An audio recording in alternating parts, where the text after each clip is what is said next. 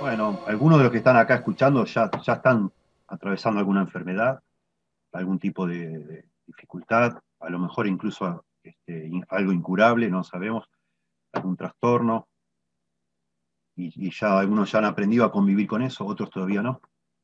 Otros ya sabemos, todos sabemos lo que es la enfermedad, algunos hemos estado enfermos, este, y algunos vamos a estar enfermos, y algunos vamos a estar muy enfermos, y algunos vamos a tener a lo mejor eh, algún tipo de enfermedad que nos, nos, obligue a cambiar nuestra rutina de vida. Y ninguno de nosotros lo sabemos.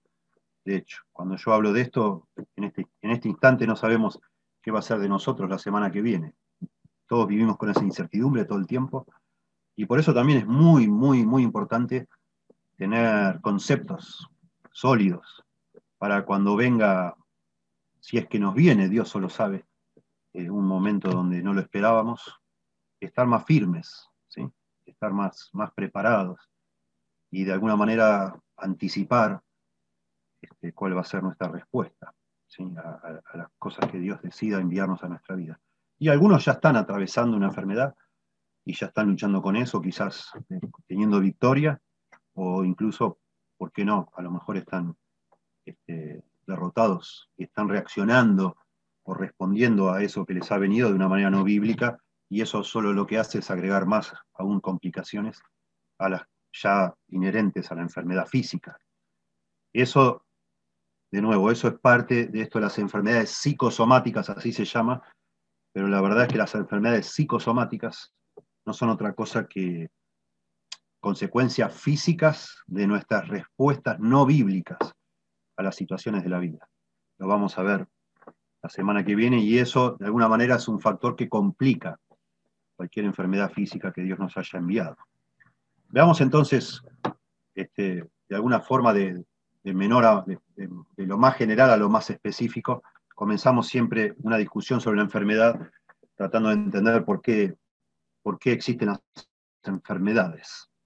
Y siempre también en el cuadro más amplio de la Biblia lo primero que tenemos que decir es que es por la maldición del pecado. Todas las enfermedades que hay fueron introducidas en nuestra experiencia humana por causa del pecado de Adán y Eva. La maldición que afecta a todo, afecta a toda la creación, afecta a todos los seres humanos, tanto creyentes como no creyentes, todos estamos involucrados. en segundo lugar, también vemos en la Biblia que las enfermedades, algunas enfermedades son resultados de algunos pecados específicos ya no de forma general, sino realmente algunas personas están enfermas por cometer ciertos pecados. No es el caso de siempre, pero muchas veces sí lo es. Y en un momento lo vamos a explorar. Y finalmente, también vemos en la Biblia que algunas enfermedades suceden porque Dios las quiere utilizar en nuestra vida, especialmente si somos creyentes. Yo pongo acá para beneficio del enfermo en general, algunos de los que estamos acá también quizás han llegado a conocer a Cristo por causa de una enfermedad. Y yo podría decir que de manera indirecta es mi caso. Yo cuando tenía, cuando era un adolescente vivía, realmente lo, más importante para mí en la vida era nadar. Vivía pensando en la natación, me llevaba a la, escuela, me llevaba una vianda con la comida especial que me recetaba una, una nutricionista hasta he llegado a llevar pesas a la escuela y mientras yo escuchaba al, profesor, estaba haciendo, me, ataba una pesa al pie y hacía ejercicios para desarrollar este, los isquiotibiales, etc. Y hasta que Dios, gracias a Dios por eso, y yo me era un soberbio que me creía que no necesitaba a Dios, eso era una tontera, era un invento para la gente débil, y bueno, hasta que por causa del esfuerzo, a lo mejor desmedido, no sé, se me inflamaron los tendones de los bíceps, la corredera bicepital que se llama, y empecé a ir a médicos, médicos, médicos, médicos. Me hice de todo tipo de estudios, fui hasta curandero, fui, y nunca se me curó eso. Hasta el día de hoy no lo tengo curado. Y gracias a eso Dios me, derrumbó todo mi, mi idolatría hacia el tema de la natación y llegué a conocer a Cristo. Y hoy en día puedo nadar, pero no puedo, no puedo entrenar fuerte porque me dolería de nuevo, ya lo he probado. Y podría yo decir que tengo una enfermedad crónica, pero que ya ni me interesa curarla, no me importa. Porque esa enfermedad fue la bendición más grande que me pasó en la vida porque me derrumbó toda mi autosuficiencia y me llevó a Cristo. Entonces, solo a, modo de testimonio. Y la verdad es que es muy bueno, entre paréntesis, es muy bueno eh, conocer testimonios. Eh, sobre todo también para esto de ministrarnos unos a otros, no de manera pedante cuando alguien está sufriendo, decirle, no, sí, pues yo conozco un caso, tranquilo, y empezamos a comparar enfermedades, no. Pero sí es un aliento pensar en cómo Dios en algunas personas ha usado algunas enfermedades para producir este, frutos mucho más valiosos que, la, que, el alivio de esa enfermedad. ¿sí? Entonces veamos cada uno de estos puntos, por supuesto, enfocándonos mucho más en el tercero de estos puntos. En primer lugar, todas las enfermedades, decimos en forma general y lo repasamos nada más, existen por la maldición del pecado. Si El pecado introdujo la enfermedad al mundo y, bueno, de alguna forma, en, forma general, en, forma final, detrás de cada enfermedad eh, hay una causa de pecado general, digamos, por ser seres humanos. ¿sí? Podemos ver eso en Ezequiel 18.4. Dice, he aquí que todas las almas son mías, como el alma del Padre, así el alma del Hijo es mía el alma que pecare, esa morirá. Dice el versículo 4, y si vamos más abajo, versículo 20, dice, el alma que pecare, esa morirá. El Hijo no llevará el pecado del Padre, ni el Padre llevará el pecado del Hijo. La justicia del justo será sobre él y la impiedad del impío será sobre él. Bueno, acá es todo un contexto, lo que está diciendo Ezequiel era eh, en, ese, en el tiempo que él escribe, hay personas que están diciendo, bueno, estamos, Dios nos está castigando por los pecados de nuestros ancestros. Como dice, los, los padres comieron las uvas y los hijos este, nacieron con las caries. Hay, por ahí también lo dice como en parte de, esta discusión. Ezequiel está diciendo, cada uno, cada uno es responsable de su pecado y bueno, por eso todos nos vamos a morir un día. Nadie tiene la inmortalidad por causa de todos somos pecadores. la muerte fue introducida por causa del pecado y las enfermedades fueron introducidas por causa del pecado. ¿sí? Todos lo sabemos, los que conocemos la Biblia, que es así, ¿no? Las enfermedades también ocurrirán siempre por causa, como causa o resultado del pecado. Por eso es que se nos promete que algún día, en, la nueva, en los nuevos cielos y la nueva tierra, ya no va a haber enfermedades, porque no va a haber pecado. ¿sí? Esa es la única manera de erradicar todas las enfermedades de este mundo, sería si erradicáramos el pecado. ¿sí? Entonces, todas las partes del ser humano, todo está maldito por causa del pecado. ¿sí? Este, y bueno, nuestro cuerpo, de alguna forma, por, haber pecado, se va deteriorando, se va gastando, se va envejeciendo y tarde o temprano, por eso decimos este tema, a todos nos atañe, tarde o temprano, sabemos todos, vamos a sufrir enfermedades, todos, de alguna u otra manera. ¿sí? Y por supuesto la muerte también. En segundo lugar, decimos algunas enfermedades son causadas por pecados específicos. Y eso también lo vemos en la Biblia, y especialmente en este pasaje, vamos a ver otros después. En, Santiago capítulo 5, verso 15 dice, la oración de fe salvará al enfermo, y el Señor lo levantará. Y si hubiere cometido pecados, le serán perdonados. Y noten, verso 16 confesaos vuestras ofensas unos a otros y orad unos por otros para que seáis sanados. Noten la conexión que hace entre haber cometido un pecado y estar enfermo. ¿Sí? Hay personas que están enfermas por ciertos pecados, y lo vamos a desarrollar. Esto es solo la introducción, vamos a, ver varias, varias este, conexiones de este, de este asunto y para después pensar en los beneficios de Dios. muchas veces Dios castiga el pecado de una persona con alguna enfermedad. No es siempre el caso. Acuérdense el caso de Job. Ese es el problema que hay detrás de todo el libro de Job, que los amigos de Job creían que siempre que alguien tenía una enfermedad era por causa de algún pecado que estaba escondiendo, o que era consciente o inconsciente. No es el caso. Y para eso está escrito el libro de Job, para mostrarnos que no siempre es así. Pero eso no quiere decir que nunca lo sea. Está mal decir que nunca hay una conexión entre un, pecado particular con una enfermedad particular, ni que siempre es así, pero algunas veces sí lo es. yo tengo para mí que cada vez que nosotros estamos enfermos, en algún momento deberíamos considerar esa posibilidad. ¿Y será que es por causa de algo que Dios me está castigando? ¿Por qué no? No es el caso siempre, de nuevo, pero deberíamos evaluarlo. Y en todo caso deberíamos pensar si Dios no está queriendo usar esa enfermedad para llevarme al arrepentimiento de algo. Todos debemos pensar en esa opción, esa posibilidad, sobre todo con nosotros mismos. Cuando aconsejamos a otros, bueno, eh, hay un lugar en, esa consejería para, ¿por qué no sugerirle a una persona que evalúe esa, esa posibilidad? Pero nunca lo debemos dar por hecho, porque nos podemos equivocar como se equivocaron los amigos de Job. ¿sí? Entonces veamos, fíjense acá, tengo números romanos, ¿sí? porque son tres, tres puntos, ¿no? Que las enfermedades suceden siempre, o sea, en general por la maldición del pecado. En segundo lugar, algunas enfermedades específicas por algunos causas suceden por algunos pecados específicos. Y en tercer lugar, el tercer punto que vamos a ver grande es que a veces suceden para que Dios las use en nuestra vida por algunas razones. Entonces, dentro de este de esta gran tema de que algunas enfermedades son causadas por el pecado, veamos algunas posibilidades. En primer lugar, Dios puede estar castigando el pecado de una persona con una enfermedad. ¿sí? No es siempre el caso, pero puede ser. Y veamos algunos ejemplos bíblicos. Éxodo 15, 26. Dice Dios, si oyeres atentamente la voz de Jehová tu Dios, e hicieres lo recto delante de sus ojos, y diereis oído a sus mandamientos y guardares todos sus estatutos, ninguna enfermedad de las que envía a los egipcios te enviaré, a ti, porque yo soy Jehová tu sanador. ¿Sí? Dios promete a Israel por, como consecuencia de la obediencia que él lo iba a librar de enfermedades.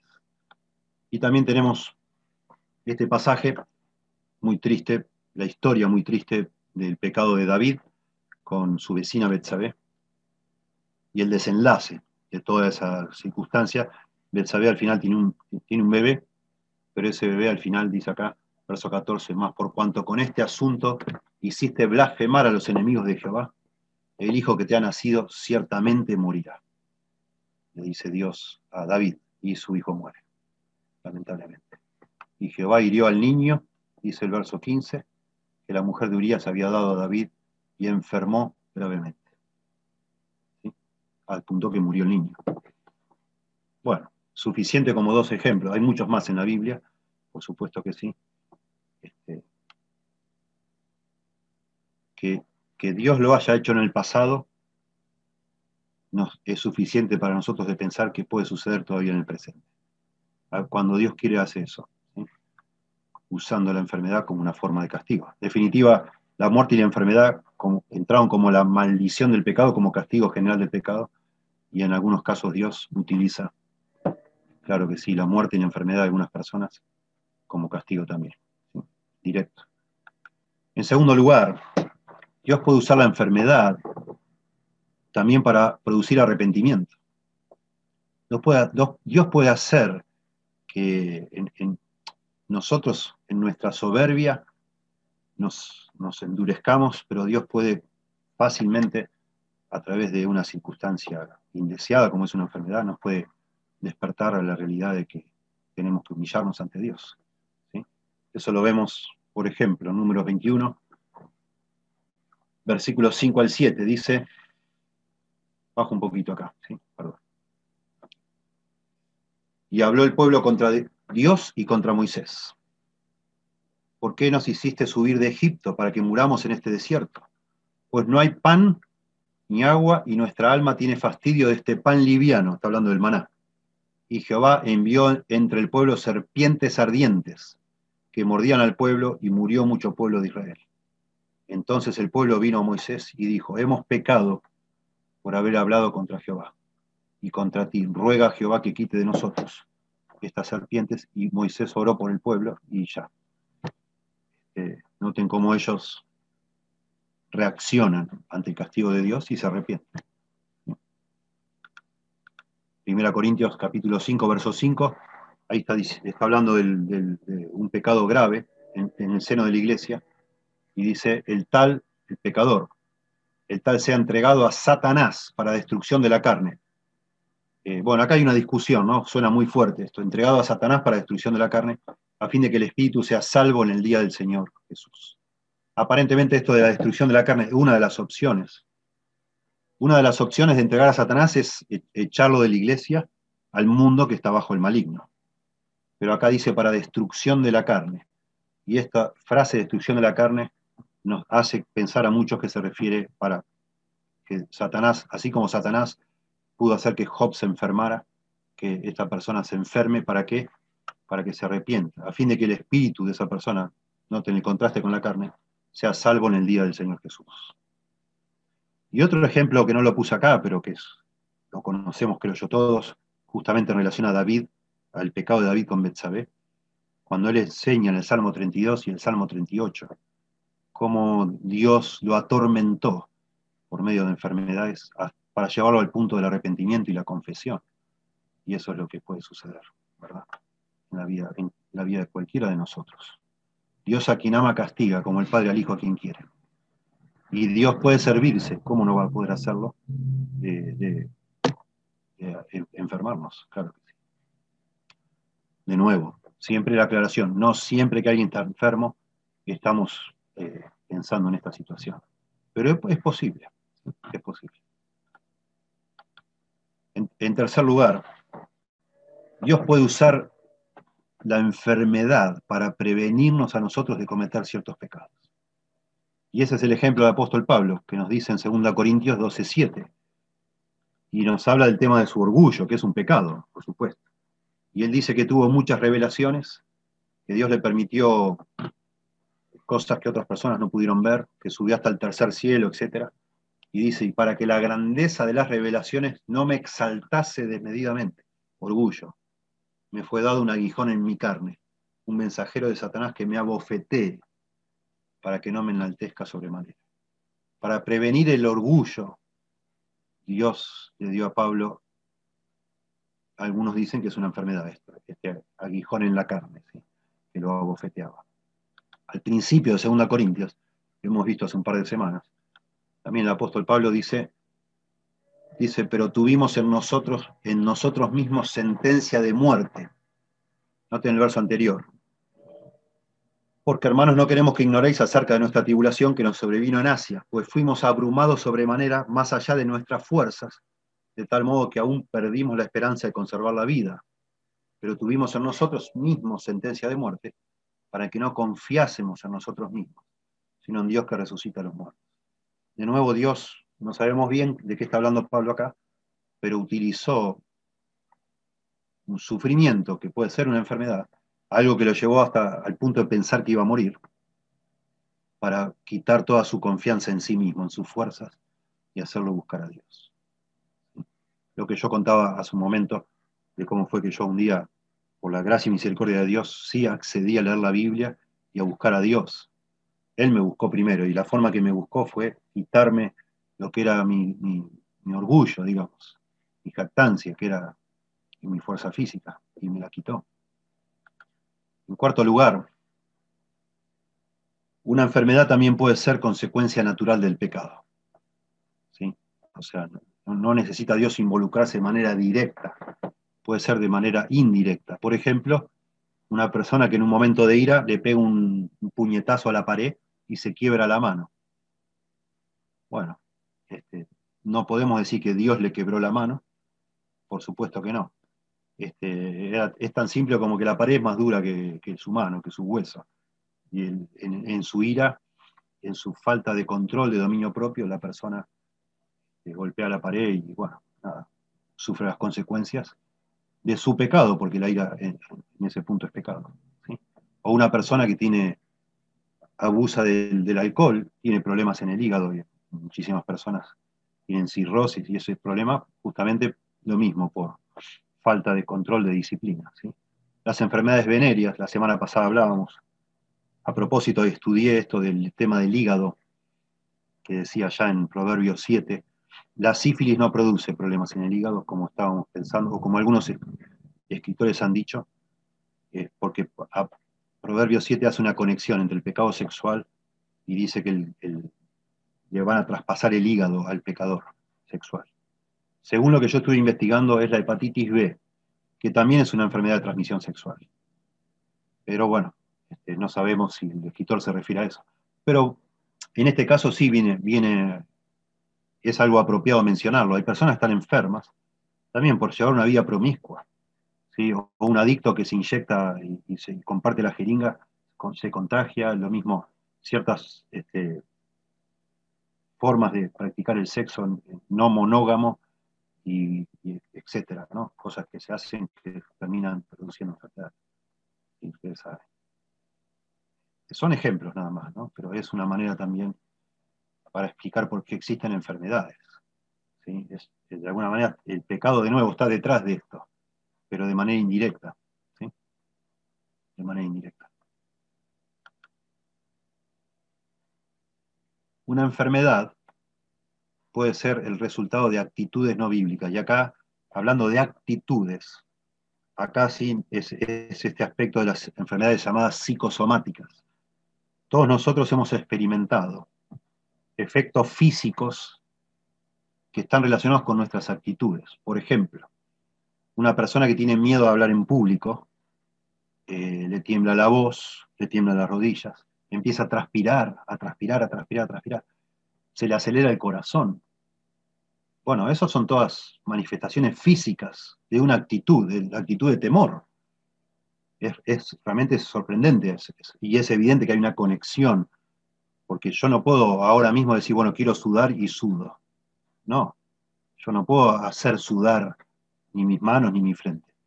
Pero en cierta situación de temor o de nerviosismo, de ansiedad, mi cuerpo empieza a sudar.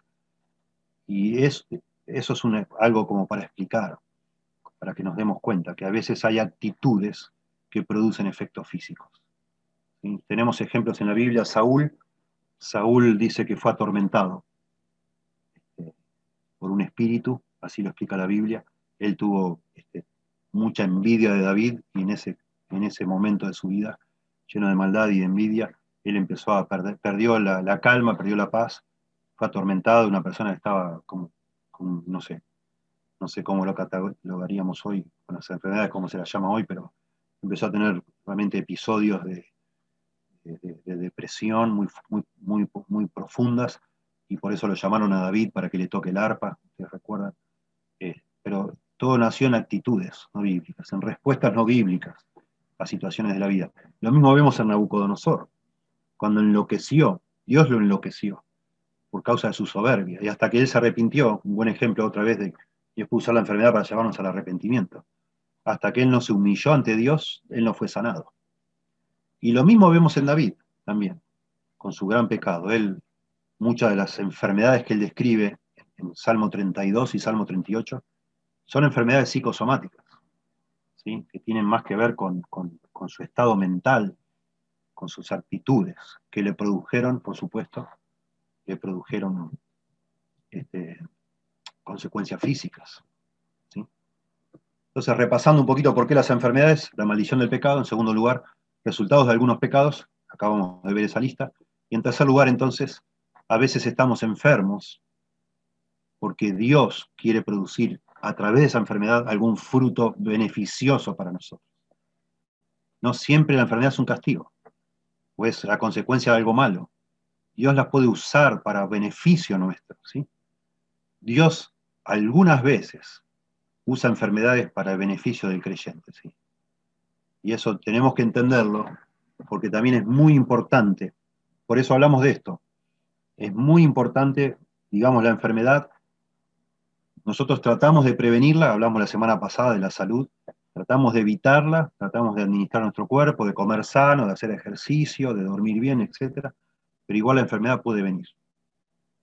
Puede venir y, en el momento que nosotros, por la providencia de Dios, tengamos que enfrentar una enfermedad, es clave que respondamos de una manera bíblica a esa enfermedad. Porque si respondemos de una manera no bíblica, se complica todo más. Y por eso es muy importante entender. A veces la manera bíblica de responder puede significar arrepentirnos, examinar nuestro corazón y arrepentirnos. Pero muchas veces la manera bíblica de responder es sencillamente seguir adelante, no renunciar a nuestras responsabilidades, procurar dar gloria a Dios, procurar exaltar el nombre de Dios en medio de esas circunstancias. Y entonces veamos algunas de las posibilidades, de las formas en que Dios puede usar una enfermedad para beneficiarnos a nosotros. En primer lugar, entendemos por la Biblia que una enfermedad puede traer gloria y honor al nombre de Dios. Dios la puede usar de esa manera. Veamos estos ejemplos. En primer lugar, Filipenses 1.20. No es una enfermedad propiamente dicha, pero Pablo está en prisión, está sufriendo necesidad y está él tratando de responder de una manera bíblica. Y nos da, me parece a mí, un excelente ejemplo de lo que se debe hacer. Dice Filipenses 1.20, conforme a mi anhelo y esperanza de que nada se debe avergonzado. ¿Sí? Noten que está hablando antes de que está preso.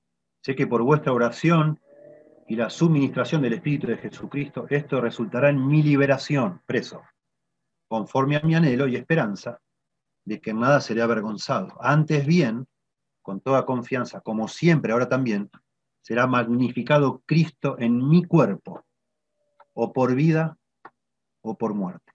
Porque para mí el vivir es Cristo y el morir es ganancia.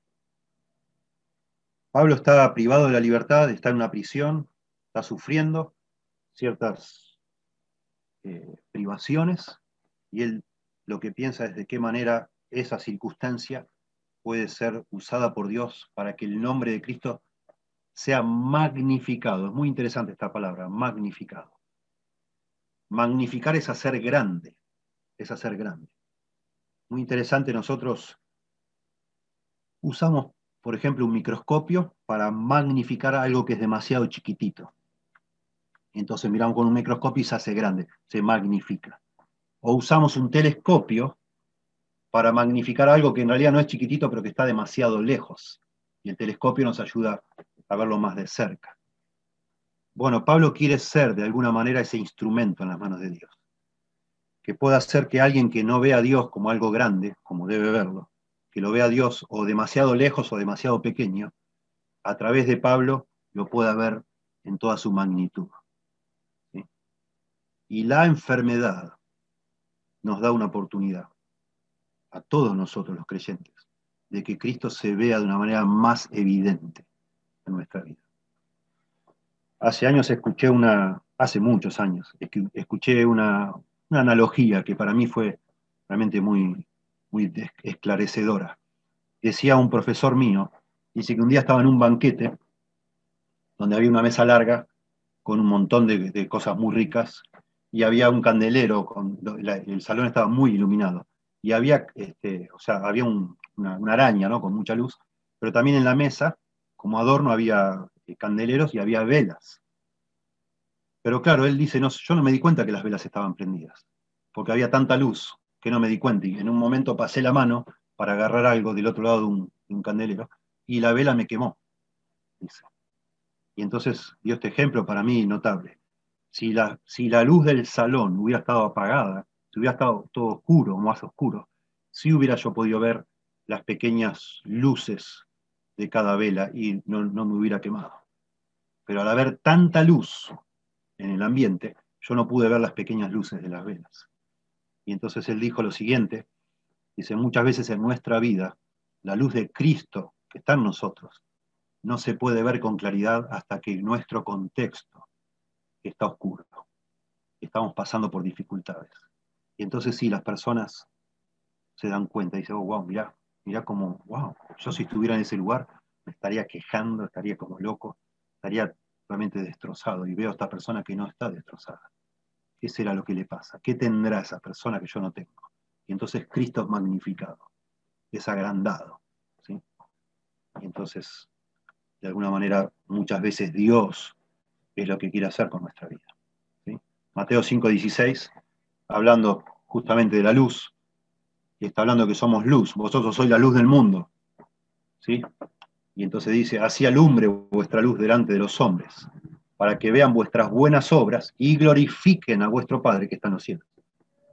cuando ven como uno, nosotros los creyentes reaccionamos ante la calamidad, ante la, la tristeza, el dolor, la enfermedad, etc. Las personas pueden ver y glorificar a Dios, ver a Dios en nuestra vida y glorificarlo a Él. 1 Corintios 6:20, otro ejemplo. Aquí. Dice, porque habéis sido comprados por precio, glorificad pues a Dios en vuestro cuerpo y en vuestro espíritu, los cuales son de Dios. Es un tema maravilloso, precioso de pensar que nosotros podemos glorificar a Dios. De hecho, no solo podemos, debemos. Ese es el fin supremo del hombre, glorificar a Dios y, gozar de Él para siempre. Para eso fuimos creados, para que a través nuestro Dios brille más. Y eso Dios lo hace otra vez en medio de situaciones adversas en nuestra vida. En dos oportunidades en el Evangelio de Juan se nos habla de dos personas enfermas que fueron, estaban enfermas para la gloria de Dios, dice. Veamos cada una de ellas. En primer lugar, el caso de Lázaro, que estaba enfermo y al final muere. Dice, oyéndolo Jesús, dijo, esta enfermedad, o sea, oyendo que su amigo era un amigo de Jesús, su amigo Lázaro estaba enfermo, dijo Jesús, esta enfermedad no es para muerte, sino para la gloria de Dios, para que el Hijo de Dios sea glorificado por ella. Y bueno, sabemos la historia, al final Lázaro muere, las hermanas cuando lo ven venir a Jesús dicen, ay Señor, si hubieras estado acá, mi hermano no hubiera muerto, Lázaro no hubiera muerto. Y al final el Señor lo resucita. Y muchos creen en, en Dios, muchos creen en Jesús, incluso de los líderes judíos, al ver lo que es el poder de Dios. Bueno, interesante, lo vamos a ver en el siguiente ejemplo, pero acá no dice que la resurrección de Lázaro es para la gloria de Dios, sino que la enfermedad, esta enfermedad no es para muerte, sino para la gloria de Dios. La enfermedad de Lázaro fue para la gloria de Dios. Y, en el caso de Juan 9, es el hombre que nació ciego. Dice, al pasar Jesús vio a un hombre ciego de nacimiento. Y le preguntaron sus discípulos diciendo, Rabí, ¿quién pecó? ¿Este o sus padres? Para que haya nacido ciego. Respondió Jesús, no es que pecó este ni sus padres, sino para que las obras de Dios se manifiesten en él. Noten, de nuevo, una posibilidad pudo haber sido que este hombre estaba ciego por causa de su pecado o el pecado de los padres, pero no fue el caso. Jesús dice esto, esta enfermedad es para la gloria de Dios, para que las obras de Dios se manifiesten en él, o sea, para la gloria de Dios. Y bueno, el Señor lo sana, etc. De nuevo, la enfermedad es para la gloria de Dios, no la sanación. Muy importante entender esto nosotros. Que cuando nosotros estamos enfermos, por supuesto, nuestra esperanza es poder curarnos y haremos todo lo posible para curarnos. Pero no puede ser la meta, nuestra meta, curarnos. No puede ser. Nuestra meta debe ser lo que Dios pretende. Y, dar gloria a Dios siempre es más importante que curarnos. Es más valioso, es superior. ¿sí? El objetivo principal no es recuperarme, sino dar gloria a Dios. ¿sí? Y eso no tiene comparación. ¿sí? Lo, que glorifica a Dios es lo que siempre es mejor para todos los creyentes. Y, nosotros deberíamos poner esto dentro de nuestros pensamientos. Por supuesto, no está mal desear curarse, pero como nunca tenemos la certeza si vamos a poder lograrlo, ni los doctores a veces lo saben, siempre nuestro objetivo debe ser eh, alinearnos con Dios, y si Dios dice que a través de la enfermedad nosotros podemos dar gloria a Él, bueno, que sea así, si Dios lo dispone. ¿Trataré de curarme? Claro que sí. ¿Tengo garantías que me voy a curar? No, jamás. ¿Qué pasa si no me curo? Bueno, nada, veré de qué manera eso que Dios ha dispuesto puede ser usado por Dios para que mi vida dé gloria a Dios. Quizás más que cuando yo estaba sano. Fíjense, un aspecto, acá puse una, no sé, como una curandera, una bruja. Yo lamentablemente sin conocer a Dios fui a un curandero, cuando ningún médico me podía curar, porque sí, para mí era, era demasiado, demasiado idólatra esto de sanarme de una vez. Cuando una persona pone por delante el hecho de curarse antes que dar gloria a Dios, esa persona va a hacer lo que sea con tal de curarse, incluso negar a Dios. Y eso no puede ser así. Es una barbaridad eso. Y debemos pensar, por eso es muy importante incluso, Si ya estás enfermo y ya estás luchando en tu mente porque por el momento no has podido mejorarte, esta información debería consolarte y cambiar tu manera de ver tu enfermedad. Pero si estás sano en este momento, es, muy importante que todos nosotros pensemos que a lo mejor nos está esperando una enfermedad que Dios ha dispuesto para nosotros y que tenemos que determinar, como dijo Job, aunque Él me matare, yo en Él esperaré. Tenemos que determinar en nuestro corazón que nuestro deseo por las cosas de Dios es superior a, cualquier deseo por mi propio confort, por mi propio bienestar. Debe ser superior. Al punto que yo jamás voy a dar a negar al Señor este, con tal de curarme, de ninguna manera. En segundo lugar, eh, perdón, eh, estamos en. Disculpen. Ah, perdón, confundí el número romano con el número este. Es el primer, el primero. En segundo lugar, entonces, Dios utiliza la enfermedad para hacernos más como Cristo. Por supuesto que sí. Vamos a ver Romanos 8, 28 y 29, que seguramente conocemos, pero lo tenemos que repasar. Y si sabemos que a los que aman a Dios, todas las cosas les ayudan a bien, esto es a los que conforme a su propósito son llamados, los creyentes. Y entonces, ¿cuál es el propósito de ese llamado de la salvación?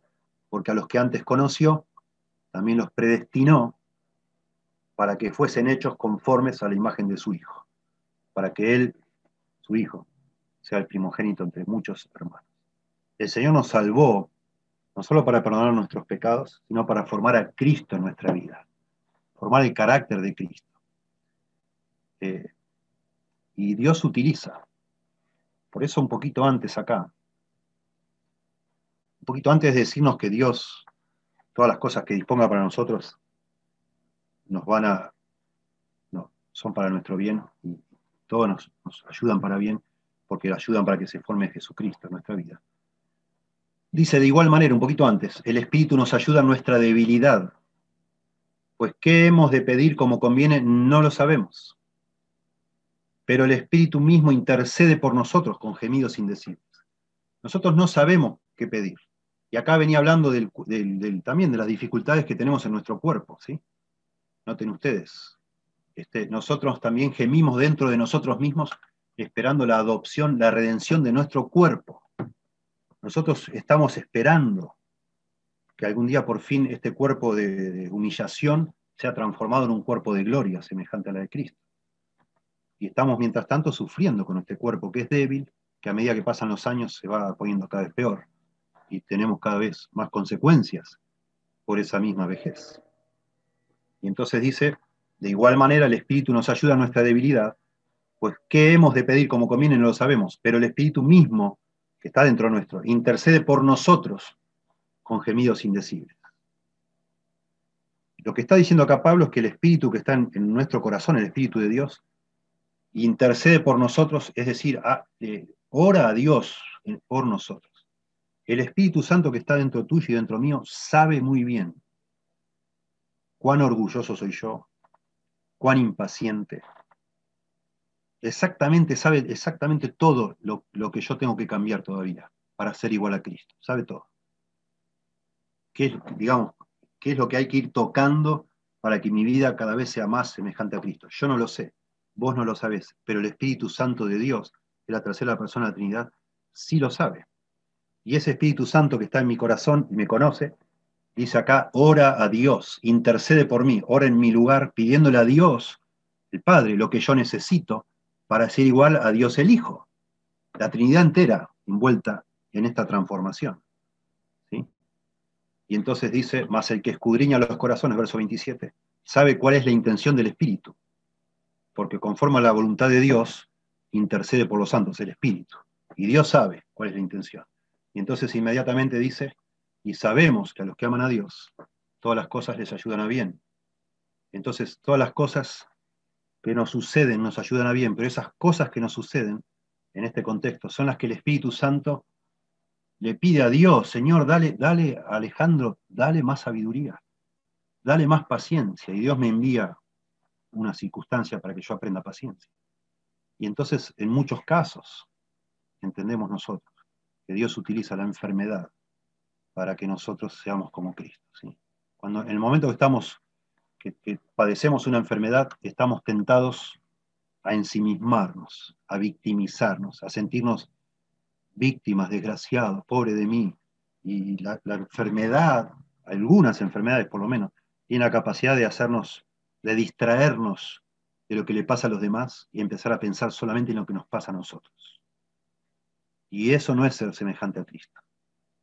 Porque Cristo, aún estando en la cruz, estaba pensando en los demás. Tremendo. Tremendo pensar en Jesucristo colgado allí en la cruz y no pensando en él, sino en todos los que lo rodeaban. En un momento lo vamos a ver. De manera que cuando yo estoy enfermo, sea cual sea la enfermedad, si yo considero que Dios quiere formar a Cristo en mi vida, eso también va a afectar la manera en que yo reacciono a esa enfermedad. Yo quiero reaccionar como Cristo lo hizo, como Cristo lo haría. ¿sí? Solemos orar para que Dios nos haga más como Cristo, pero cuando llega la enfermedad, podemos llegar a ignorar que Dios está respondiendo esa oración. A lo mejor es la respuesta de Dios a nuestra oración, Señor, quiero ser como Cristo. Y sácate. El Señor te enferma. Bueno, probablemente esa es la respuesta a esa oración. Y seguramente es lo que el Espíritu Santo ha determinado que es lo que vos necesitas o yo necesito. Déjenme enumerar rápidamente maneras en que Dios esto es un paréntesis, ¿no? Puede usar la enfermedad para que nos parezcamos más a Cristo. En primer lugar, nos puede ayudar a, aprender a confiar en el control de Dios sobre el cuerpo, cosa que debemos hacer. Dios tiene el control de todo. Nos tenemos que aprender a confiar. Cuanto más yo confío en el control de Dios sobre el cuerpo, mi cuerpo, más me parezco a Cristo. Nos puede ayudar también a, depender, a usar la gracia de Dios para funcionar de manera responsable, aun cuando nos sentimos mal. Si yo sigo procurando manejar mi vida de forma responsable, no como víctima, sino como responsable, atendiendo las cosas que debo hacer, aunque me sienta mal, aunque me cueste más que antes, me estoy pareciendo más a Cristo. Noten qué hermoso este pasaje, además del ejemplo de la cruz en Juan capítulo 4, verso 34, es cuando evangeliza a la mujer samaritana, ¿se acuerdan? Y él se saltea el almuerzo para hacer eso. Y Jesús le dijo, mi comida es que haga la voluntad del que me envió y que acabe su obra. Jesús prefirió servir a la mujer samaritana que comer, en ese caso. Y es muy interesante, de nuevo, pensar en, en su... Él sentía esa responsabilidad y él fue llevado también al desierto y también en, Mateo 4 para ser tentado por Satanás y tampoco comió. Y el ejemplo no, es para que nosotros no comamos o, seamos malos mayordomos de nuestro cuerpo, pero el punto acá es que Jesús estuvo dispuesto, aún con dificultades físicas, con inconveniencias físicas, con dolores físicas, físicos, a hacer lo que tenía que hacer. Cuando nosotros, a pesar de nuestras dificultades, que nos duele acá, que nos duele allá, seguimos adelante con nuestras responsabilidades, estamos pareciéndonos a Jesucristo. Y eso es precioso. Déjenme mencionar algo que para mí es muy simpático. Hace años yo, buscando material sobre la diferencia entre hombres y mujeres, me acuerdo de una caricatura que me, me pareció súper oportuna. Un hombre está con gripe y está en la cama con un pañuelo en la, un pañuelo en la frente con cara de casi desahuciado, y está toda su familia alrededor de la cama, casi despidiéndolo porque se está muriendo, tiene una gripe. ¿no? Y en el siguiente cuadro, una mujer tiene una gripe y está haciendo las tareas de la casa, porque las tiene que hacer, alguien las tiene que hacer, y si no las hace ella, no las hace nadie. Y, no sé, uno de sus hijos le pregunta, y ella dice, no, no es nada, es solo una gripe. Este, mostrando a veces la forma en que reacciona un hombre cuando tiene un pequeño dolor ya, ya deja de hacer todo lo que tiene que hacer y, toda, la, toda la casa está al servicio de él atendiéndolo. Y una mujer a veces no se puede dar ese gusto o ese lujo y tiene que seguir adelante. Cosas que han pasado estas, estos días anteriores, cuando familias enteras de ustedes se enfermaron. Este, tuve oportunidad de hablar con, una de las damas en un domingo y me decía, sí, yo, lamentablemente, aún con dolor de cabeza y con fiebre y todo, atendía a mis hijos, porque había que hacerlo. Estábamos todos en cama, estábamos todos enfermos. Bueno, de alguna manera ese es el cuadro.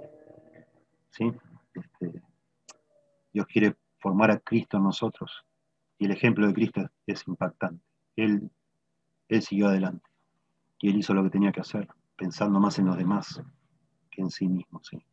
Y es un desafío para todos nosotros creyentes si Dios en su providencia decide que nosotros tengamos que cargar con una enfermedad crónica, es un desafío a pensar cómo con esa enfermedad puedo seguir sirviendo a los demás y dando gloria a Dios. ¿Cómo puedo seguir atendiendo responsabilidades? ¿De qué manera tengo que ajustar mi vida? Quizá la tenga que ajustar para seguir teniendo una vida productiva, útil, que dé fruto para el Señor.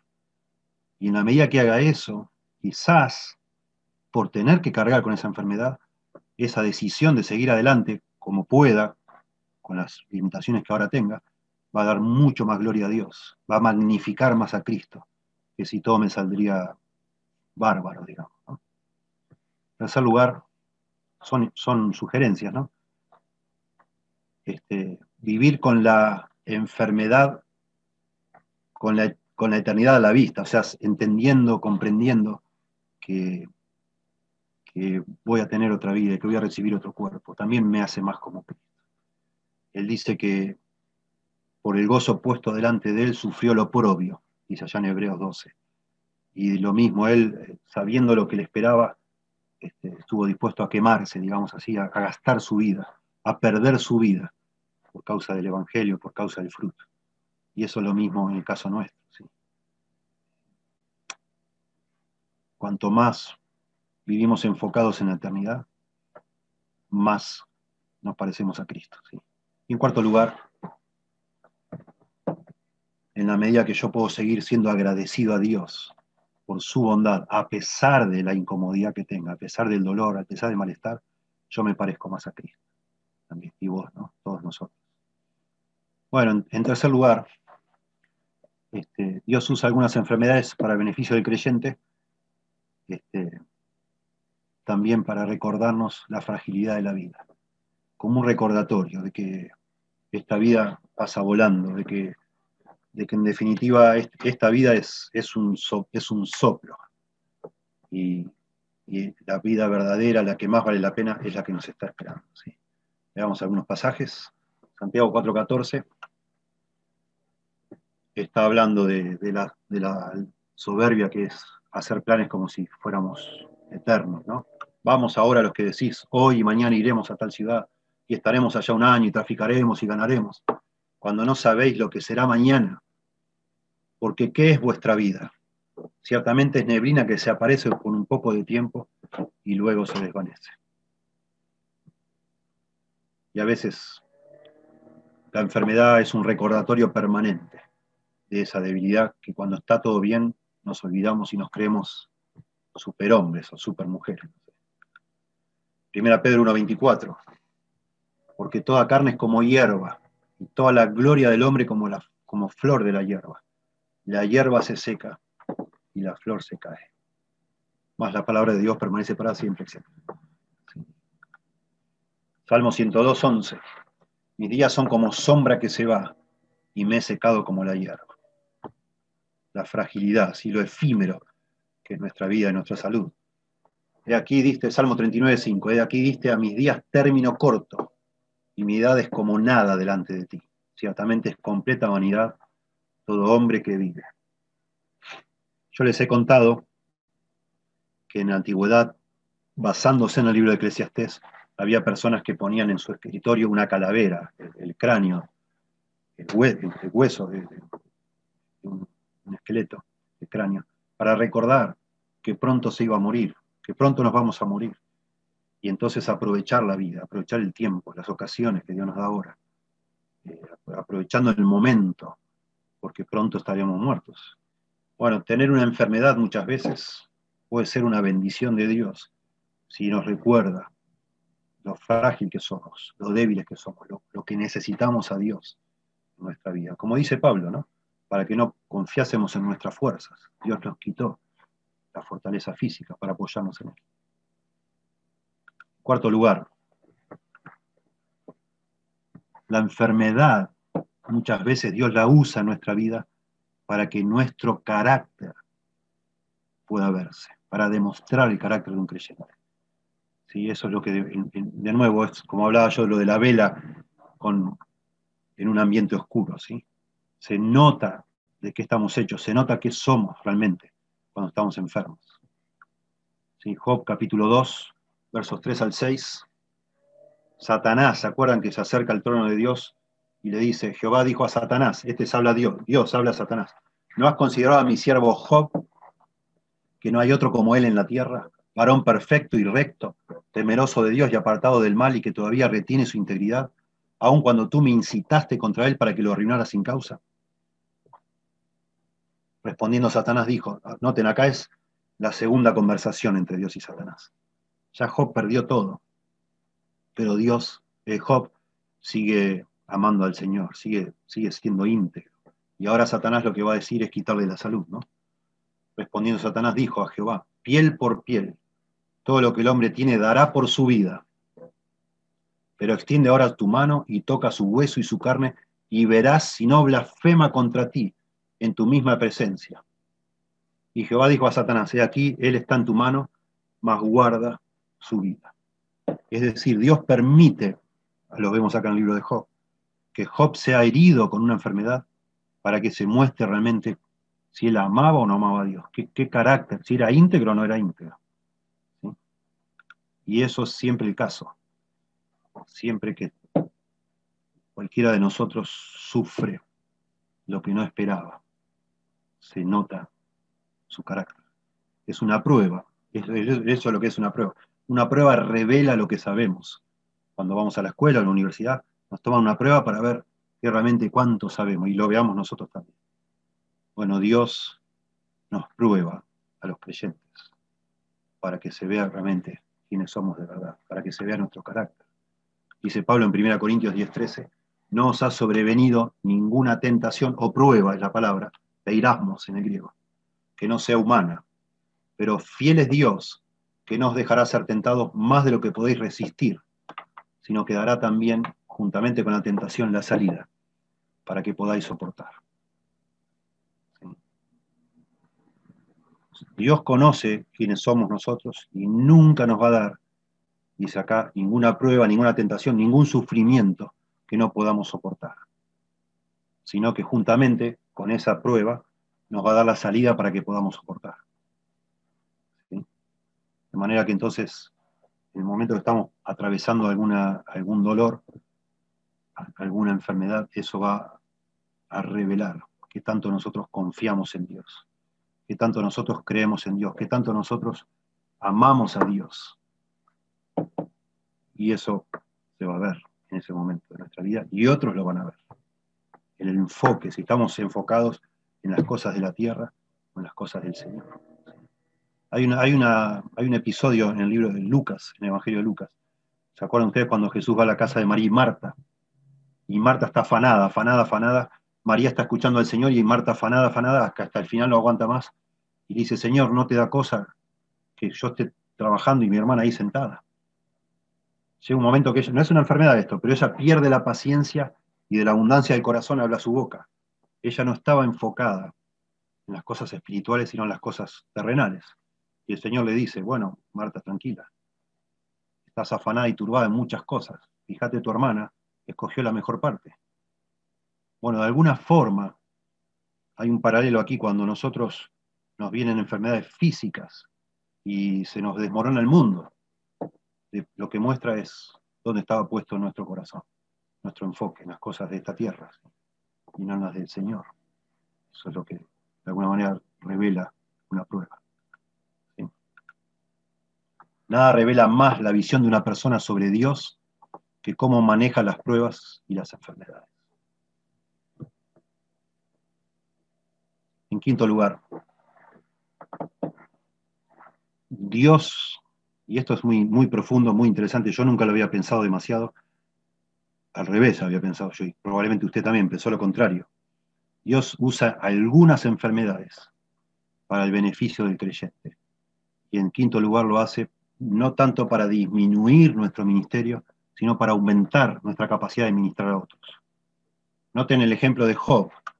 Job ministraba a su esposa, aún estando enfermo, con todo, ya han muerto sus hijos, ha perdido sus posesiones, y dice acá, y ya está enfermo, ¿no? Y le dijo a su mujer, verso 9, entonces le dijo a su mujer, aún retienes tu integridad, maldice a Dios y muérete, le dice la mujer. Y Job le dice a su mujer, como suele hablar cualquiera de las mujeres fatuas, has hablado. ¿Qué? ¿Recibiremos de Dios el bien y el mal no lo recibiremos? En todo esto no pecó Job con sus labios. Job, en medio de esa situación, ministra a su esposa, diciendo una de las frases más hermosas de este libro, ayudándole a su esposa a pensar con claridad acerca de Dios. Bueno, y este lo vemos sobre todo en, en Jesucristo en la cruz. Cuando Jesucristo está en la cruz, está en el momento más, más crítico de toda su vida, y sin embargo el Señor Jesucristo, desde la cruz, tiene un ministerio realmente impactante. Ora por sus enemigos, nos dice Lucas 23, 34. Y Jesús decía, Padre, perdónalos, porque no saben lo que hacen, y repartieron entre sí sus vestidos, etc. Está orando por sus enemigos, por sus perseguidores, por los que se burlan. Está evangelizando al ladrón en la cruz allí. Y uno de los malhechores que estaba colgado le injuriaba, diciendo, si tú eres el Cristo, sálvate a ti mismo y a nosotros. Respondiendo el otro le reprendió diciendo, ni aún, el otro ladrón, ¿no? Ni aún temes tú a Dios estando en la misma condenación, etcétera. Y entonces el Señor le dice al, ladrón arrepentido, acuérdate, eh, perdón, acá. Entonces Jesús le dijo, de cierto te digo que hoy estarás conmigo en el paraíso. El Señor está sufriendo un montón de dolor. El Señor dice, tengo sed. Interesante que haya dicho en la cruz, tengo sed. Y eso lo dice no tanto porque su objetivo, la único que le importaba era aliviar su, su tormento, sino eso lo dice para que nosotros comprendamos que Él está colgado en la cruz, y bien es Dios hecho hombre, está sufriendo como un hombre. Está al extremo del sufrimiento, al punto que está deshidratado. Y por eso lo dice para que entendamos que no es que Él pudo hacer todo esto porque era un superhombre, no, no lo era. Era un hombre, como cualquiera de nosotros. Y sin embargo, en ese momento extremo, Él sigue pensando en otros, ministrando a otros, orando por sus enemigos, evangelizando, cuidando de su madre. Juan 19, 25. Estaban junto a la cruz de Jesús su madre y la hermana de su madre, María, mujer de Cleofas, y María Magdalena. Cuando vio Jesús a su madre y al discípulo a quien él amaba, que estaba presente, dijo a su madre, mujer, he aquí tu hijo. Jesús está pensando, ya, ya María era viuda, está pensando, mamá se va a quedar sola. Y entonces cuida de ella encomendándole al apóstol Juan que la atienda. Y si lo vemos del otro sentido también, siguió entrenando a uno de sus discípulos cuando le dice a Juan, verso 27, después dijo al discípulo, a Juan, he aquí tu madre, atendí a mi madre, Juan. Y por sobre todas las cosas, Jesús está en la cruz. Sabemos todos nosotros leyendo los evangelios que se podría haber bajado. Parte de las burlas que le están dando a él es que se baje, que si es el Hijo de Dios se salve a sí mismo. Y él sí se podía salvar, él podía haber evitado el dolor. Nosotros lo vemos orando en el jardín Getsemaní, realmente angustiado como un hombre. Si es posible, pasa de mí esta copa. Y está colgado allí, y él se puede librar, pero no se libra, porque está pensando en vos y en mí para salvarnos porque era necesario que muera por nosotros. ¿Acaso piensas, dice Jesús, que no puedo ahora orar a mi Padre y que Él no me daría más de doce legiones de ángeles? Pero ¿cómo entonces se cumplirían las escrituras de que es necesario que así se haga? Todo el tiempo Jesús fue consciente que podía zafar de esa situación, pero su objetivo no era ser aliviado del dolor, sino cumplir su propósito, que era morir por todos nosotros. Algo realmente precioso, necesario. Respondió Jesús, mi reino no es de este mundo. Si mi reino fuera de este mundo, mis servidores pelearían para que yo no fuera entregado a los judíos. Pero mi reino no este, no es de aquí. De nuevo, si hubiera sido este mundo, yo no, me, libraría fácilmente de ustedes. Pero estoy pensando en algo superior, que tiene que ver con la eternidad y todos los redimidos que vendrán conmigo. Verso 30. Respondiendo, respondieron y le dijeron, si este no fuera malhechor, no te lo habríamos entregado. Este, Juan 19, está mal la cita. 19.30. 18, perdón. No. Ok, sí, 19.30. Cuando Jesús hubo tomado el vinagre, dijo, consumado es.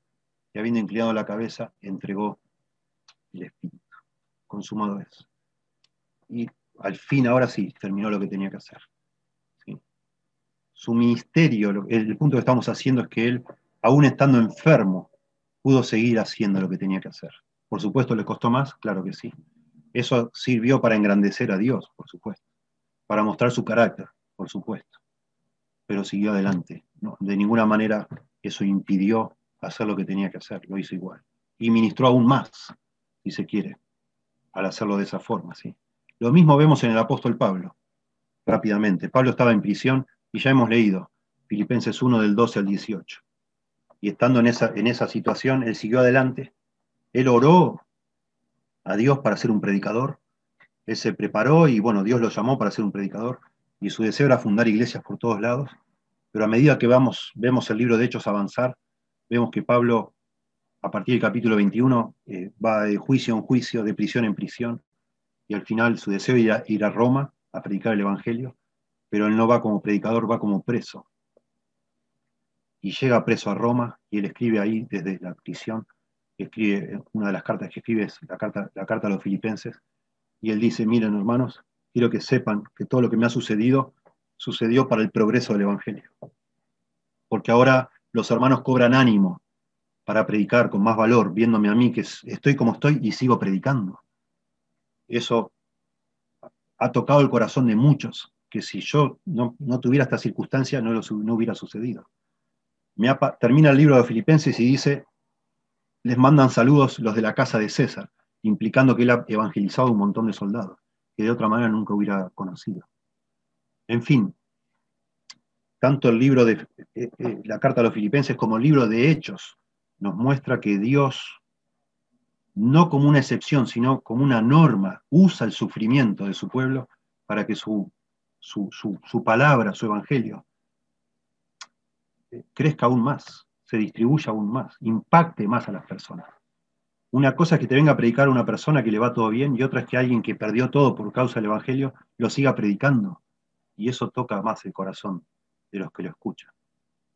Dios potencia nuestra capacidad de impactar a otras personas dándonos dificultades, entre ellos enfermedades, para que de nuevo se muestre que nosotros lo que hacemos lo hacemos porque Dios está en nosotros, que se vea Dios en nuestra vida. Y eso aumenta nuestro ministerio, no lo disminuye, a pesar de lo que nosotros solemos pensar. ¿sí? Y finalmente, y podría ser esto como conclusión de todos estos puntos, estos cinco anteriores puntos, los creyentes al final entonces tenemos que aprender a contar la enfermedad como ganancia. Es parte de seguir al Señor es parte de negarnos a nosotros mismos. El que quiera ganar su vida la perderá, pero el que pierda su vida por causa de mí la hallará. Y el Señor promete que si lo seguimos a Él, parte de seguirlo a Él es sufrir. Y Dios en ese sufrimiento muchas veces lo que nos manda son enfermedades. Dice acá la parábola del tesoro escondido. Dice además el reino de los cielos es semejante a un tesoro escondido en un campo, el cual un hombre halla, ese es el Señor, el Evangelio y lo esconde de nuevo y gozoso por ello, va y vende todo lo que tiene y compra aquel campo. Y nosotros decimos, wow, qué sacrificio que hace una persona para seguir a Cristo.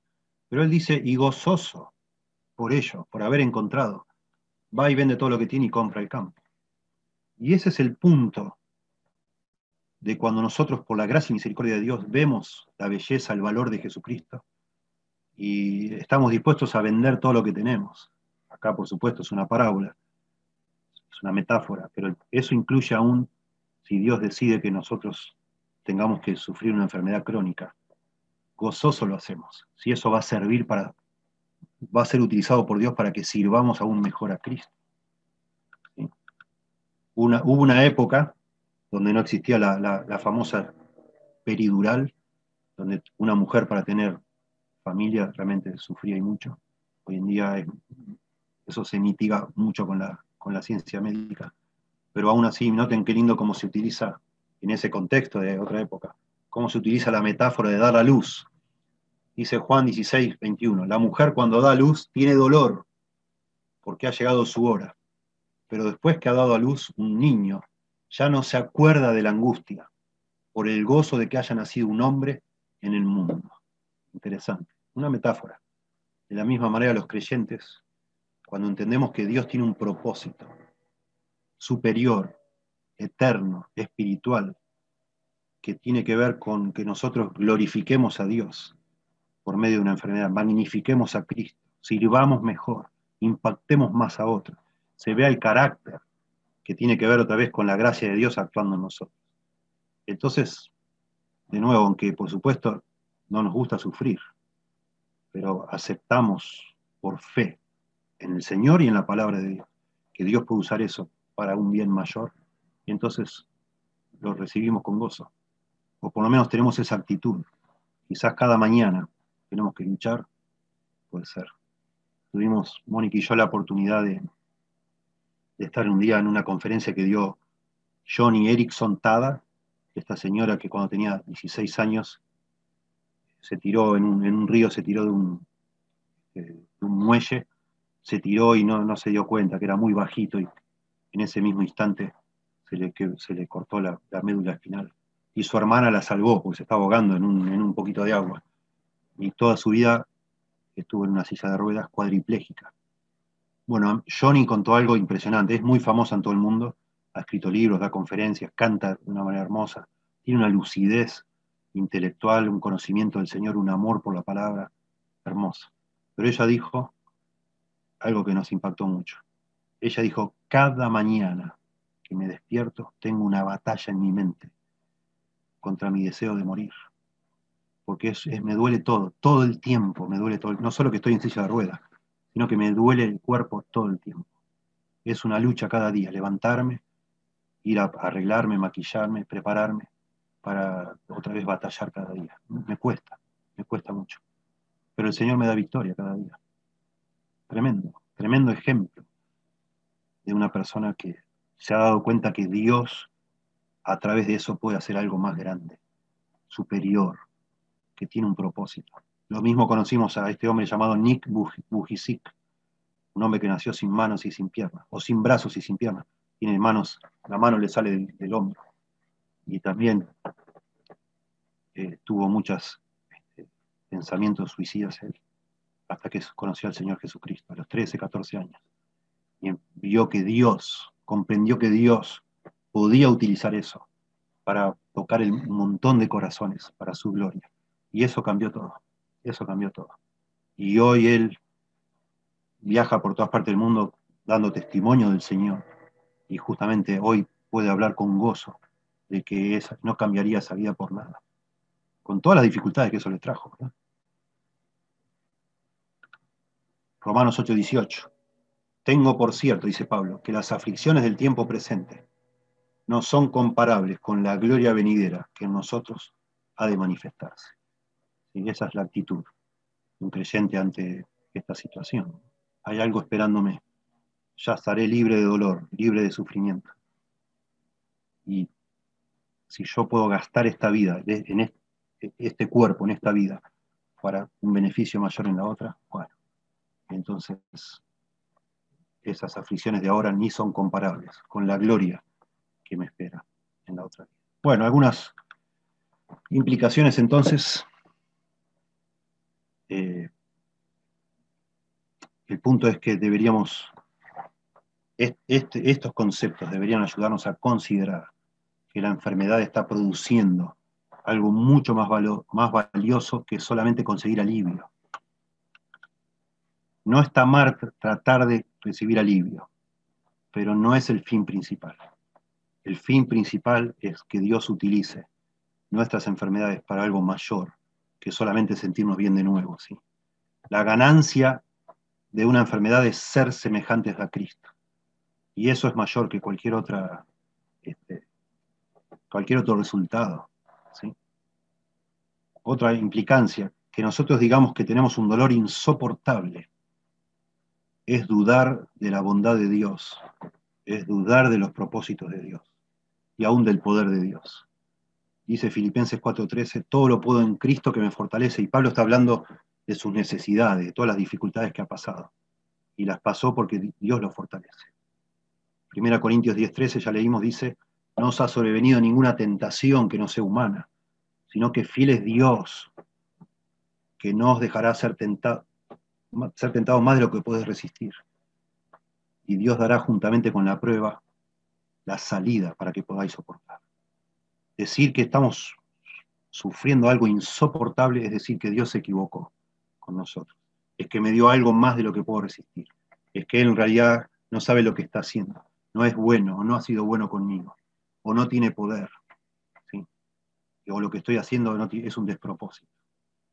Y finalmente, la gran pregunta, bueno, ¿qué hacemos entonces? ¿Para qué ir al médico?